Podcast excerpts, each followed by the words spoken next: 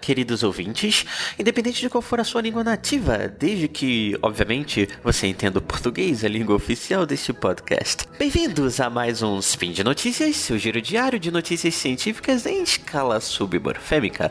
Eu sou o Thiago e neste sábado, dia 12 Aurora de 2018, ou 13 de janeiro, naquele calendário remendado, vamos falar de aquisição e aprendizagem de línguas. Nossos destaques de hoje são a aquisição da língua materna se inicia na vida intrauterina. E Terra de Mestres Jedi, o Havaí seria? Speed Notícias.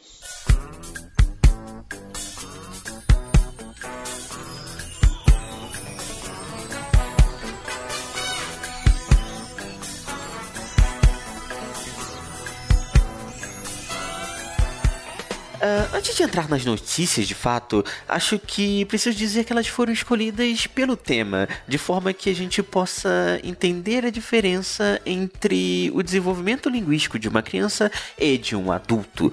Então, acho que vale a pena fazer uma rápida introdução que vai nos ajudar a entender um pouco melhor as duas notícias, as suas relações e as suas diferenças. Bom, as línguas do mundo, elas têm diferentes estruturas de organização, seja dos sons, dos morfemas, das palavras de uma frase, mas é muito comum encontrarmos pessoas bilíngues, trilíngues e multilíngues que são fluentes em mais de uma língua, como o nome diz, certo? Uh, e o que acontece quando a gente vê alguém assim no nosso trabalho, na rua, na TV, é que a gente joga todo mundo na mesma categoria. Ah, eles são bilíngues, são multilíngues. E o ponto aqui é que existem pelo menos dois tipos tipos de multilinguismo. O primeiro deles é aquele em que as pessoas realmente cresceram escutando duas ou mais línguas e aprenderam as duas como língua nativa. Esse seria o caso, por exemplo, de uma criança que nasceu e mora no Brasil, mas que os pais são holandeses, digamos.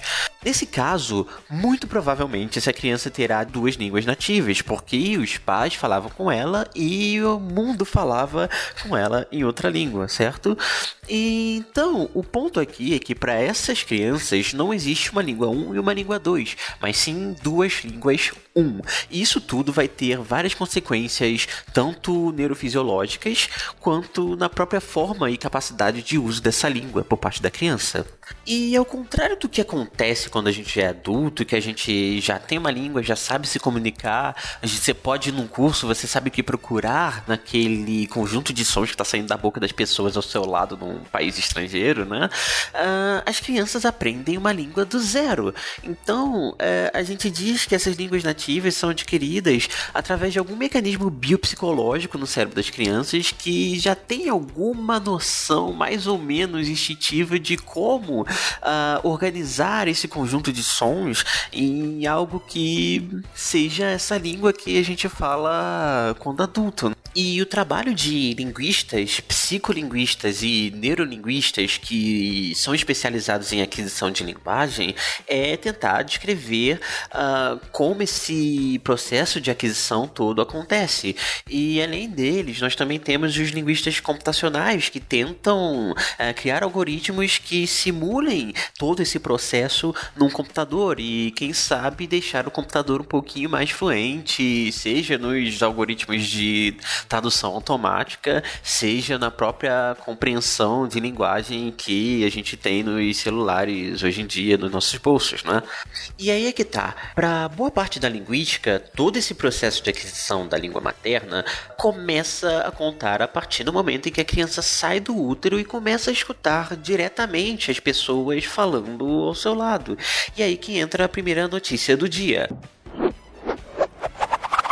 A aquisição da língua materna se inicia na vida intrauterina.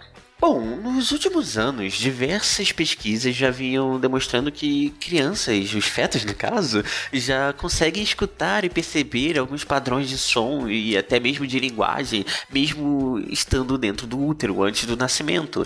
É, esses estudos usavam um aparelho de magnetoencefalograma, aí eles faziam o que eles chamam de magnetoencefalografia fetal, que era você tenta posicionar a cabeça da criança um pouco mais próxima da da, parte externa da barriga da mãe e insere essa barriga num aparelho de magnetoencefalografia. E com isso você consegue fazer uma magnetoencefalografia fetal, que é captar as ondas eletromagnéticas que são geradas a partir de todo o funcionamento cerebral da criança. E uma outra técnica que vem sendo bastante utilizada também é a de ultrassom. E aqui a ideia vem de toda uma literatura com crianças que indicam que quando elas são expostas a padrões diferentes, uh, elas costumam ficar mais agitadas. Então, você consegue verificar uma alteração na frequência cardíaca. Se ela tiver com uma chupeta, você vê que ela chupa mais forte, mais rápido.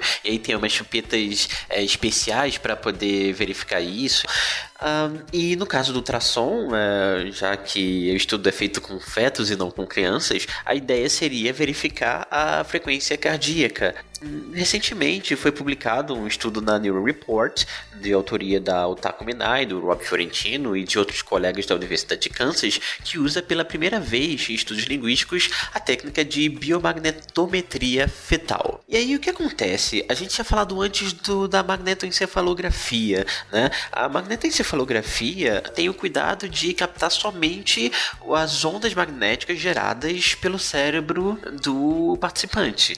Já a biomagnetometria vai captar todas as ondas magnéticas que são geradas dentro do ambiente, nesse caso, o útero da mãe e que inclui o feto. E o que os pesquisadores estavam tentando captar seria a própria frequência cardíaca dos fetos, o que não diferencia muito do, dos estudos com ultrassom, mas que, segundo os autores, acaba sendo mais sensível e com isso um pouco mais preciso também. E então, a ideia desses estudos em aquisição, normalmente, é verificar se a criança que ainda não tem uma língua, ou que ainda está começando a aprender uma língua, se ela consegue perceber diferenças entre duas línguas diferentes, às vezes diferenças maiores, às vezes diferenças bem sutis. E para isso, os cientistas apresentam estímulos gravados de pessoas falando línguas diferentes. Se a criança mantém o seu ritmo, ritmo, seu comportamento, quer dizer que ela não percebeu a diferença. Se ela altera o seu comportamento, ela percebeu. Então é simples essa ideia, certo? E o que acontece?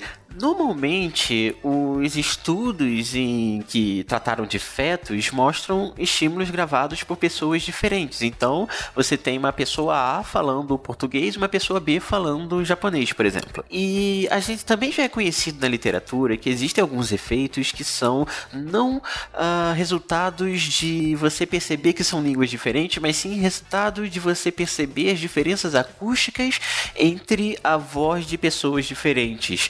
E e aí que está o ponto do trabalho da Otaku Minai e do Rob Fiorentino, que é eles usaram a mesma pessoa falando japonês e inglês e mostraram áudios dessa mesma pessoa para as participantes uh, desse estudo. Então, esse estudo contou com 24 mamães com uma média de 35 meses e meio de gestação, e elas foram divididas em dois grupos, o experimental e o controle.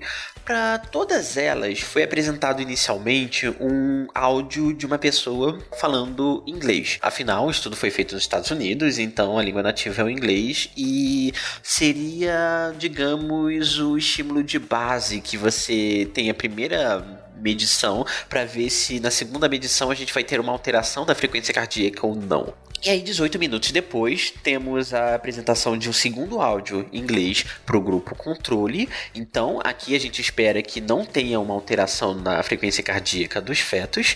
E para o grupo controle, para o grupo experimental, no caso, a gente teria a apresentação de um áudio, de um segundo áudio em japonês agora. E aí, nesse grupo, sim, a gente espera que uh, os fetos apresentem uma alteração na sua frequência cardíaca. E foi exatamente isso que os pesquisadores encontraram, um aumento na frequência cardíaca no grupo, no grupo experimental, ou seja, aquele que escutou o áudio em japonês. E como os áudios foram todos gravados pela mesma pessoa que era falante nativa de, das duas línguas, não tem como dizer que foi uma diferença causada pela voz. Então foi de fato uma diferença linguística que foi percebida pelos fetos antes mesmo do nascimento Então é muito bacana ver isso, que mesmo antes de nascer, as crianças já estão começando a se acostumar com a língua nativa da sua mãe. Essa área de pesquisa não é exatamente nova, pelo menos desde 2013 tem uma série de estudos sobre percepção de padrões acústicos e linguísticos em fetos, mas sendo o primeiro estudo com biomagnetometria, ele acaba abrindo uma nova possibilidade de pesquisa sobre o desenvolvimento tanto da percepção auditiva, mas talvez principalmente sobre o desenvolvimento da linguagem. Então é bem bacana ver esse tipo de resultado. E o mestre Jedi, o Havaí, seria terra? Ok, uh, depois dessa imitação horrorosa, uh, a segunda notícia do dia não vem exatamente de um artigo, embora conhecendo o autor, imagino que venha ser no futuro, mas sim de uma entrevista que o professor David Adger, da Queen Mary University of London, deu para o portal de notícias da universidade. Bom, é, aproveitando uma das frentes de estudo e lançamento do The Last Jedi, Adger foi perguntado sobre o que ele poderia dizer sobre o que ele chama de Yodas, que seria a suposta língua nativa do mestre Jedi verdinho. Bom, nessa notícia nos interessa aquele segundo tipo de multilinguismo, que é aquele que acontece quando a pessoa aprende uma língua após a aquisição da sua, o que parece acontecer ali por volta dos sete anos de idade, embora ainda tenha uma certa discussão da literatura. Ah, nesse caso, não falamos mais em aquisição de língua, que em linguística seria o termo que diz respeito à primeira língua, mas sim em aprendizagem de segunda língua ou de língua estrangeira. É nesse processo de aprendizagem, ou até mesmo depois de ser considerado fluente, não é raro encontrarmos os supostos erros de gramática ou até mesmo de pronúncia, que na verdade muitas vezes são a forma correta de falar tal coisa na língua nativa. Um exemplo é, seria alguém que diz I like very much Star Wars, quando no inglês seria mais adequado dizer I like Star Wars very much. Isso acontece por causa da ordem mais natural das palavras no português. Eu gosto muito de Star Wars e não eu gosto de Star Wars muito. Um outro exemplo bastante conhecido é o do inglês do Joel Santana. Uh, se vocês forem traduzir para o português as entrevistas do Papai Joel, quando era treinador da seleção da África do Sul, vocês vão ver que elas são as típicas entrevistas de que ele dava quando era treinador das equipes brasileiras. Inclusive, se você pegar e tentar transcrever, ele raramente muda a ordem das palavras. Ele basicamente está falando português e ele tem a relação. Ah, a palavra X no inglês é, é eu falo Y e ele troca essa palavra.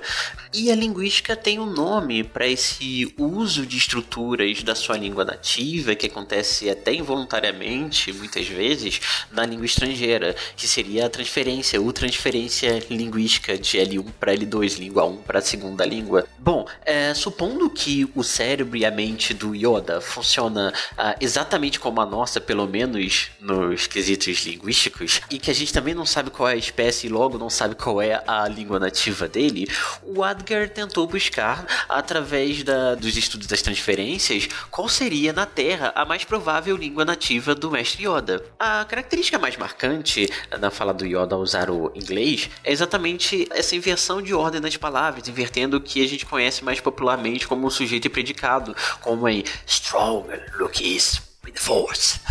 Uh, eu mantive inglês porque se, provavelmente as traduções para o português vão ter algumas consequências linguísticas para os resultados do, do Adgar. Então, bom. Uh, então, segundo todos os dados das línguas que o Adgar conhece, né, tem estudado, ele chegou ao havaiano. Então, parece que o havaiano tem uma estrutura bastante semelhante à fala do inglês do Yoda. Então, se o Yoda fosse havaiano, provavelmente uh, ele falaria como ele fala nos filmes. Sendo assim, uh, caso o nosso mestre Yoda seja uma versão de 800 anos e americanizada do Blanca do Street Fighter, uh, considerando que ambos são verdes, provavelmente ele teria crescido e passado o último ano novo lá em Honolulu. E, só para terminar, qual é o nome que se dá para aquelas pessoas que aprendem uma língua e começam a esquecer as palavras da sua língua materna? Bilingue. Bom, como sempre, o link para as referências estão aqui no post. Dúvidas, críticas, sugestões e eventuais xingamentos com moderação, considerando que eu sou o calor aqui no Spin, vocês podem entrar em contato conosco em contato@saicast.com.br ou no meu e-mail pessoal, thiago.th, mota com dois t's, arroba iel.unicamp.br. Lembrando sempre de nos seguir no Twitter e no Facebook e que este podcast só é possível através do seu apoio e patronato via Patreon e PagSeguro. Grande abraço e falou!